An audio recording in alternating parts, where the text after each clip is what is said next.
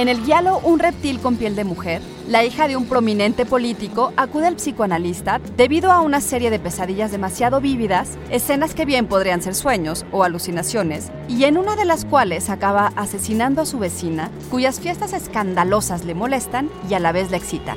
La película fue dirigida en 1971 por Lucio Fulci, un cineasta que en los inicios de su carrera trabajó lo mismo con Visconti y Rossellini que con Fellini y Mario Bava, y es uno de los maestros del eurohorror. Psy Institute.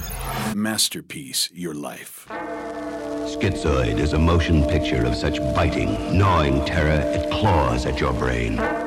Coescrita por el propio Fulci, la película fue lanzada en los Estados Unidos con el título Schizoid, algo común con esas cintas de explotación europeas que eran además reeditadas y dobladas para su distribución, lo que, junto a sus pobres valores de producción, premisas poco originales, el sexo y la violencia, hacen del cine italiano un genuino hallazgo para los fans del horror.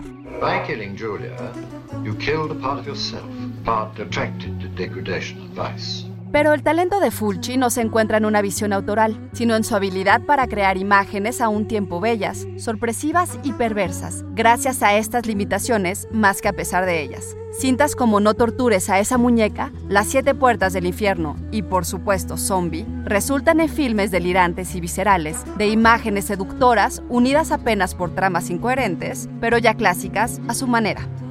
Lucio Fulci nació en Trastevere, Roma, un 17 de junio, pero de 1927. Congratulazioni, maestro, nell'aldila.